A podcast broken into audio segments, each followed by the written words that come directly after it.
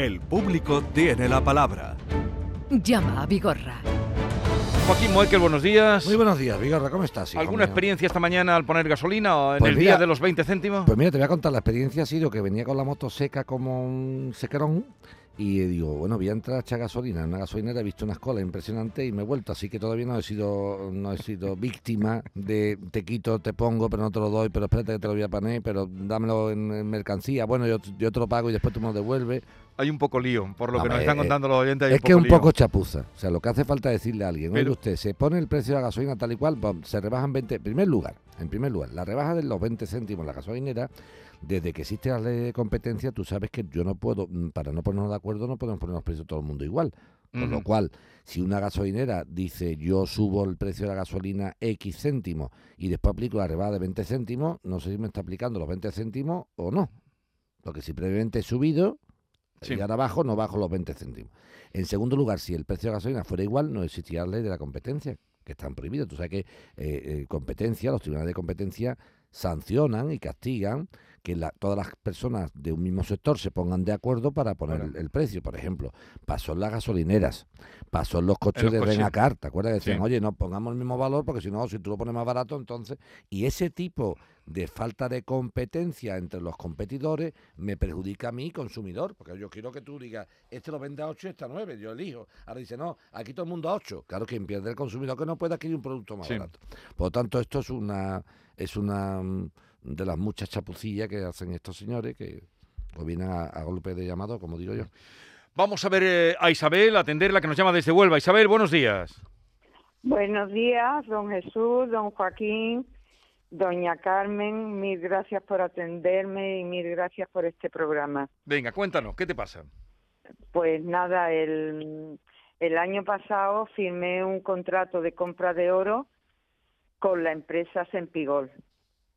Eh, a los seis meses de la firma de este contrato se me reembolsaría un 5%, un 5 de, de lo invertido como interés. El 17 de febrero hizo ya lo- los seis meses y no se me ha hecho ni, ni el reembolso ni se ha justificado su impago. Esperé hasta, mm, hasta marzo y ya empecé a leer que algo raro ocurría. Entonces lo primero que hice fue ponerme en, contacto con el delegado provincial que me había hecho el contrato y que siempre me había atendido muy amablemente, pero tardó en cogerme el teléfono. Algo que a mí me extrañó muchísimo. Le mandé WhatsApp y por fin hablamos. Le comenté que había leído sobre una posible estafa, que habían encontrado lingotes de hierro en, en algunas sacas que se habían abierto. Lingotes de hierro, lingotes de hierro, esos son bulos de Internet. En mi casa, que yo soy también un afectado, un cliente, lo que tengo son lingotes de oro. Eh, empezó a darme largas y, ya no me trataba tan, tan amable. Incluso me dijo que, que si me movía y denunciaba sería una de las últimas en cobrar. Ujú. A partir de aquí yo perdí ya la confianza en este señor y no he vuelto a contactar con él, aunque es el único enlace que tengo con la con la empresa, digamos, y con el último y con el único que yo he tratado siempre. No he vuelto a tener mm, ninguna relación con este señor y no he vuelto a contactar con él ni él conmigo, que antes me llamaba a vuelta de yo le ponía un WhatsApp y me llamaba rápidamente y se presentaba en mi casa pensando que iba a meter más, más dinero en oro. Entonces mm, me puse a mandar correos a la empresa Sí. a todas las direcciones que tenía, no solo a una, sino a todas las que tenía por cualquier dossier o que buscaba por internet. Rápidamente me respondía una máquina, siempre la misma respuesta, que, que pasarían mis intenciones a la dirección, que, había, que habían cambiado las direcciones de correo, que me, cos- que me contestarían a la, a la mayor breve- brevedad, pero ninguna respuesta llegó. Aún así, yo seguí mandando correos ya para tener constancia escrita de mis pasos. pedía la anulación del contrato por incumplimiento de más de una cláusula y exigía la devolución de lo invertido y la parte de interés que me correspondiera, porque mi contrato no finaliza hasta el 17 de agosto de, de este año. Vale. Que las ya- ya, ya, ya, ¿Y te han contestado alguna vez a los correos o es como los corintios nunca le contestaron a San Pablo? No, no, no me han contestado con ningún A San Pablo correo. le pasaba igual, dice, primera carta del apóstol San Pablo a los corintios. Yo me preguntaba, oye, ¿los corintios le pregunta, alguna vez le contestaron a San Pablo las cartas a los corintios, a los efesios, a toda esta gente? No, a los gálatas tampoco le contestaban. Mira, no manden más correos porque esto es completamente absurdo, porque esto suena, te atiendo muy bien mientras que te engatuso para que gastes 20.000 euros en comprar oro. Y cuando com- me has puesto los 20.000 euros, te sigo engatusando para que le comas el coco a cuatro o cinco amigos o amigas tuyas que vuelvan a entrar diciendo, oye, pues yo acabo de invertir en oro 20.000 euros. Y mira, y el delegado es un chico magnífico, no te puedes imaginar qué buena persona. Además, te atiende, vamos, mira, lo vamos a llamar ahora mismo. Y, y caen en, en- en ese tiempo cinco o seis más. Cuando ya cumplen estos seis meses, ya te enfadas tú y hay que buscar otra víctima distinta. Esto funciona así. Primera, primer mensaje a navegante. Esto hay que tenerlo claro, Isabel. Y a- no a Isabel, sino a todo el mundo. Vamos a ver una cosa. Sí. Eh, El perdón, tema, lo, dime, dime. Sí, no, perdón, Joaquín. mm, simplemente comentarle eh, que, que llamé también atención al cliente, que me dijeron que ellos no habían incumplido nada y que recurrí a medios de comunicación y redes sociales y que estoy hablando un poco en representación de tres o cuatro afectados. vale. Ya, ya, ya, ya. Ahora, Joaquín, Con Pero, te- pero con Isabel, que me he puesto, mm, en, co- no los conozco. Ya, ya, ya, pero pero Isabel, ya, estamos- ya, ya, ya estamos no, me- ya no me entero, no te escuchándole. preocupes. Eso ya, ya lo, Vale, lo que vale, quiero hacerte vale. ver son dos cosas, pero esto es un mensaje a Sí. navegante. Vamos, a ver, eh, no Sí. a Isabel ni a los tres o cuatro amigos de Isabel que tú representas. Hay que llamar la atención a la gente y decir lo siguiente. Cuando los tipos de interés están a cero o negativos, hay que tocarse la ropa antes de hacer una inversión que me dicen que me van a dar el 5, el 6, el no sé cuánto por ciento.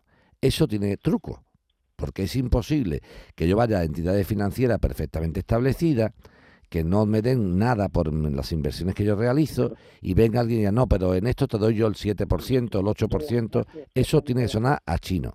Y cuando no suena a chino eh, eh, mm, y no se pregunta, pasan luego estas cosas. Por lo tanto, esto a todas las personas, por favor, que tienen su dinero parado y que le dicen, es que no me renta nada el dinero, es que el banco lo tengo ahí, mm, 40 o 50 mil euros o 30 mil mis ahorros y no me renta nada. Y me han llegado estos señores que me ofrecen el 7% y no sé cuánto, que es muy interesante. Ese tipo de cosas hay que ponerla en cautela. En los tiempos de mi abuela se decía, nadie da duros a cuatro pesetas. Pues aquí habría que decir ahora, nadie da euros a 80 céntimos de euro. Eso no, no existe. La gente no regala las cosas. Dicho lo anterior, en tu caso, Isabel, vamos a intentar en primer lugar hacerte una gestión personalmente yo en la sede de Madrid de esta gente, ¿eh? aprovechando uno de mis viajes a Madrid. Pero ¿cómo ves ese documento que tiene? Ah, el documento que tengo, vamos, el papel, el vigor, al papel le cabe todo. ¿Tú qué quieres que yo te ponga en el papel? Soy bueno, voy a misa todos los domingos, no voy, a, que- no voy a insultar a mis padres, voy a, llegar a- no, voy a, no voy a comer chucherías. Pero lo que tiene firmado con Lo que ella... firmado es una mierda pinchado en un Y palo. te da mala- Un papel es una mierda pinchado en un palo, para que la gente lo entienda. O sea, un contrato vale cuando el que tengo enfrente es solvente y lo va a cumplir. Que la gente que ve- ve un contrato y cláusula no sé cuánto. Que esto está muy bonito si cuando yo me vaya a pleitear contra la persona, esa persona tiene, Tiene- solvencia y cumple. Por eso hay un refrán muy antiguo que dice, al papel le cabe todo. Voy a ir a misa, voy a ser bueno, eh, me juro que voy a... Pero esto como es, igual que si me caso mañana, y promete serle fiel en la alegría y en la tristeza sí, y le pone los cuernos mañana. Es que eso lo ha prometido. Pero tú cómo has visto la boda, digo, yo la he visto muy bonita. Eso Vale. no tiene que ver. ¿Qué vas a hacer entonces? Aquí lo que vamos a intentar es, como habrá mucha gente reclamando, me imagino que esta gente intentarán atender Vigorra a los que fuercen un poquito más Vale. por, inter- por- explicarme. Entiendo que si a Sempigol España, que vamos a decirlo fuerte, a Sempigol España, en vez de ir nuestra querida amiga Isabel mandando sus correos, soy Isabel, mm, vale, vale, por favor, que mm, Departamento de Atención al Cliente. Isabel todavía cree en los gnomos, que cree que todavía le van a echar cuenta a sus mails. No mande ni uno más, no mandes ni uno más. porque esto no sirve para nada, desgraciadamente. Entonces, voy a colarme directamente en la sede del Sempigol este. Y decía, hola Sempigol, ¿cómo está? Ah, Me dice mi amiga Isabel que no le contestan los correos. ¿A mí me va a contestar o también me va a decir que...? Bueno, y vas a enterarte. Ya me pasó una vez con Servihabitat. Ya, ya, ya. Me colé en las oficinas. Digo, de aquí no me marcho hasta que no me atiendo, pero que me colé literalmente colado. Sí, sí, sí, sí. Y digo, ah, no me voy hasta donde me- Entonces iremos a, a la sede social de Sempi, que espero que esté aquí, donde dice aquí, en Madrid. Ya nos que- cuenta el viernes Y ya que te diré, pues mira, estoy aquí en la calle Miguel Justi y aquí no hay nada. No o sí. hablemos más entonces Y para ahora, que lo siguiente, haga- si esto no se consigue por la vía del apretamiento directo en Madrid, habrá que pasar a la acción. Ya te llamaré, Isabel, ¿vale? Vale, vale. ¿Le puedo hacer mm, alguna pregunta más? Claro, del- la que tú quieras. Ah, ah, vale, vale. Eh, ya, mm, independiente de que usted nos haga ese grandísimo favor, estoy hablando en nombre del grupo. Muy bien. eh, Lo hago encantado, lo hago encantado. mm, Vale, Me gusta darle a los malotes, me gusta darle a los malotes. Sí. Me imagino que tendremos que empezar mm, por una denuncia. mm, No, ahora- No, ah, lo que tienes que empezar es por estarte quieta hasta que yo te lo diga. ¿Vale? O sea que hasta, hasta que usted me llame. Eso es. Vale, Es urgente esperar. Vale. Sí, Mejor no sí. moverse, ya Joaquín te dirá. ¿Vale? Sí, sí. Venga. Así que se acabaron, y- se acabaron las sí. preguntas. Venga, hasta luego, Isabel. Adiós, Isabel, adiós. noticia. Que vamos a atender a José María, que nos llama desde Tarifa. José María, buenos días. Hola, ¿qué hay? Buenos días. Venga, dale. Encantado de saludarle, señor Joaquín y señor Jesús. Eh, mire, el motivo de, de mi consulta es que hace cuestión de tres meses hago una reclamación a la atención del cliente de Unicaja para reclamarle los gastos de hipotecario. Eh, transcurrido el tiempo prudente de para la contestación, recibo por correo ordinario eh, la contestación en el cual ellos asumen que, que deben de devolverme los gastos hipotecarios, pero con una con una peculiaridad y es que me adjuntan un con, un acuerdo, un borrador acuerdo donde hay cláusulas que dudo de su legalidad y me dicen también en la contestación que si no firmo eso, ese acuerdo, pues que la reclamación es desestimada por ellos y que no no no sigue el curso. Pues Entonces mira, no sé cómo proceder. Pues mira, te lo, voy a- te lo voy a decir yo claramente. Eh, lo que te hace el banco es una cuestión bien sencilla. Tú inicias una reclamación y dices, oiga, mire usted, que debido, que esto lo, lo hicimos aquí. Fuiste tú aquí el que Aquí, levantaste lo. aquí, levantamos, que conste. el- le ca- levantamos la porque no ya, la cláusula solo fue pero después dijimos no no hay Los más gastos hipotecarios. los gastos hipotecarios bueno pues los gastos hipotecarios cuando tú firmaste una hipoteca el banco te cobró a ti lo que cobró el registrador de la propiedad te cobró la tasación te cobró la gestoría que hizo la gestión y- y el notario te lo cobró completo de acuerdo entonces qué es lo que dice qué es lo que dice Unicaja muy sencillo dice Unicaja mira yo si tú no vas al juzgado si tú no vas al juzgado te doy voluntariamente el 100% de lo que pagaste del registro de la propiedad, el 100% de la tasación que pagaste tú y tenía que haber pagado yo, el 100% de la gestoría que hizo los trámites que tú pagaste y tenía que haber pagado yo, y el 50% del notario. Entonces hay un tema aquí que es el siguiente. ¿Por qué te ofrece esto? Porque sabe que si tú vas para adelante con la demanda, los van a condenar no solamente a esta cantidad, no solamente a esta cantidad, sino a los intereses y al pleito y a las costas. Entonces el banco es listo. Pero ¿por qué llega a un acuerdo contigo? Porque no quiere que tú dejes, eh, eh, en este caso, mm, discutiendo lo que es la cantidad que abonaste por comisión de estudio o comisión de apertura. Y esa es la pregunta que te hago. ¿Recuerdas tú, querido José María de Tarifa, si pagaste cuando firmaste la hipoteca una comisión de apertura y fuera aparte, como dice uno del fútbol, fuera aparte, firmaste una comisión de estudio? Eh, pues ahora mismo No, lo recuerdo recuerda, eso. es el que me gusta a mí, ese es el andaluz bueno, el que dice no lo recuerdo, el que contesta muy rápido, ese no suele ser una persona inteligente. Tú lo has hecho muy bien, no lo recuerdo. Pues mira lo que va a hacer. José María, la semana que viene vas a llamar y nos va a decir, Joaquín, soy José María de Tarifa, he consultado mi hipoteca y aparte de todos esos gastos que tú me dijiste, me cobraron una comisión de apertura del 2% del importe del capital y una comisión de estudio del 0,20%. Y entonces, ¿dónde está el truco? Ya. te ofrecen el acuerdo porque Ajá. un tribunal le van a condenar a más que el acuerdo. Entonces tú cuando veas eso, si Cuando yo vea si pagó o no pagó, te digo, firmamos el acuerdo, que está bien, o no firmamos el acuerdo. ¿Vale? Correcto. Venga, pues míratelo y te llamamos el viernes que viene. Que no nos quiera meter un golillo, un golillo por la escuadra. El viernes de Dolores. Muchísimas Venga, gracias. hasta luego.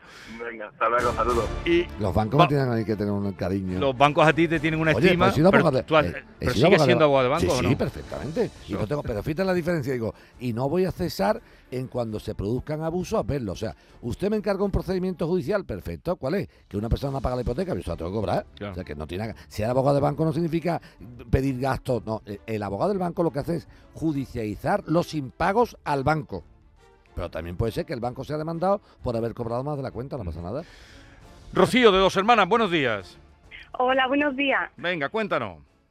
Bueno, pues, pues nada, el problema que tengo es con Giasa, que, que estoy un poco nerviosa, ¿eh? ¿Por qué? ¿Por qué? Porque no, no suelo No, salir en la radio está saliendo ahora mismo, mira qué voz más bonita tiene. Bueno, que, que nada, que en 2020 nos dimos cuenta de que nos estaba viniendo una factura del agua. Bueno, es un piso que nosotros tenemos en La Grisina, que solemos ir, lo tenemos como de segunda residencia, vamos en verano y poco más. Entonces nos dimos cuenta que nos estaban viniendo facturas eh, más elevadas. En principio no subí, no subí, pensaba se pagaba basura, se pagaba otros impuestos, pero ya sí que nos dimos cuenta que, que estaba habiendo un consumo, un consumo elevado como si se estuviera viviendo allí. Entonces, cuando además que nos cogió con el tema del confinamiento, que entonces el consumo tenía que, que ser cero, entonces fuimos allí y comprobamos que, que a la hora de abrir el agua, pues no se nos movía nuestro contador, sino que era otro. Entonces nos pusimos en contacto con, con Giasa, eh, nos dijeron que iban a venir a, comprobarlo y efectivamente estaba la rotulación mal, estaba como cruzada. Nosotros teníamos el contador de la vecina y la vecina el nuestro. Entonces nos dicen que van a proceder al cambio y, y nada, le preguntamos por el tema de la factura y nos dicen que bueno, que ya se irá descontando, pero que tenemos que hacer una reclamación escrita. Y, y nada, cuando hacemos la reclamación escrita, pues nos llevamos la sorpresa de que nos contestan diciéndonos que sí, que efectivamente estaba mal, que se ha procedido al cambio, pero que no procede la, o sea, la, la, factura retroactiva, no se van a corregir porque la rotulación es una instalación como interior y que ellos no son responsables de esa rotulación. Y entonces pues nos quedamos un poco que, que no, no lo entendimos, le volvimos a hacer un nuevo escrito y nos vuelven a contestar de nuevo diciendo otra vez lo mismo. Se reiteran en que reconocen el error, pero que ellos no son responsables de la rotulación. Y entonces ese cambio de, de contador primero viene mm, en, de, de, de 2019, que nos hacen el cambio por, por mejora de contadores, o sea que ese, ese cambio de contador lo hicieron ellos, cuando pusieron el erróneo. Entonces, Hay que tener poca vergüenza. nosotros hemos, es que nosotros hemos estado preguntando dónde podemos reclamarlo, o sea, dónde, y claro, nos dicen que como es del agua, o sea, porque la luz creo que podemos, hay otro, Sí. antes de ir a la vía judicial hay otra manera de, pero a ellos no. Ellos sería directamente y entonces no queremos realmente, o sea, no sabemos, Vamos a, ver, empezar, ¿qué has vamos, a vamos empezar a hablar de la, del, del collar. Exactamente, Rocío, qué cuantía nos han cobrado erróneamente a nosotros y qué tenemos que haber pagado nosotros. Imagínate, pues mira, Joaquín, me estaban cobrando 40 euros y mi factura de verdad hubieran sido 10. Dime exactamente Claro. cuánto es. normalmente eh, eh, pagamos unos 20 euros, que se Y- los eh, quitando los meses estaba- de, de verano. ¿Y te estaban cobrando que- 40? Claro, ahí nos dimos cuenta porque eran Vale, y una de pregunta, 40. Rocío, por encima, ¿eh? no me hace falta la cantidad exacta. ¿Cuánto calculas tú que hemos pagado de más? Porque los 40... Pues unos 300 euros. Es que no, tampoco sé exactamente porque como no tengo la factura, pero Vale. yo creo que eso incluso menos, porque fue encima, nos, nos cogió todo el confinamiento, que es que, Sí, eso te digo que ni mm, siquiera hemos es que gastado. cero, es que Sí, no... Vale, bueno, pues vamos a una cosa. Intenta, Rocío, por favor, cogiendo las facturas que has pagado, las que has pagado, que esas sí las tienes, pues las has pagado tú, Sí, ver exactamente comparadas con las que te vienen ahora, qué diferencia hay, que ya me la está avi- avisando, me está diciendo que unos 300, 400. Sácame la cuenta exacta. Y entonces automáticamente le vamos a contar nosotros a Giasa esa, esa historia de como el contador era, estaba, mire usted, Giasa, para que te entere tú, Giasa, por si me está escuchando, Giasa. Quien monta los contadores de tú, Giasa. Y si los contadores los monta tú, Giasa, y lo han montado mal, porque el contratado de tal te la ha metido todo, el problema es tuyo, no mío. Cuando el señor instalador del contador de Giasa lo instaló en tu casa, debió hacer una Sí. prueba de ver si estaba bien instalado. Porque una cosa, una cosa, escúchame, una cosa es que los tubos de las tuberías de cobre de la instalación de las casas estén cruzados y entonces es un problema del bloque, cuidado, eh, cuidado con esto, eh. Y otra cosa distinta es que si alguien ha instalado mal un contador, quien responde es Giasa. Así que vamos a tener esto claro, Rocío, para que no te líes. Si Giasa la que ha instalado mal el contador, no que estuviera erróneo, sino mal instalado, Giasa. Ahora, si Giasa ha instalado bien en el punto el contador, yo lo he instalado bien, pero el bloque tiene los cables cruzados, las tuberías, lo que son los, los, Sí. los tubos de, de cobre, entonces un problema del bloque. Y habría que recomprarle a la propia vecina, no a Giasa. Bueno, pues seguimos.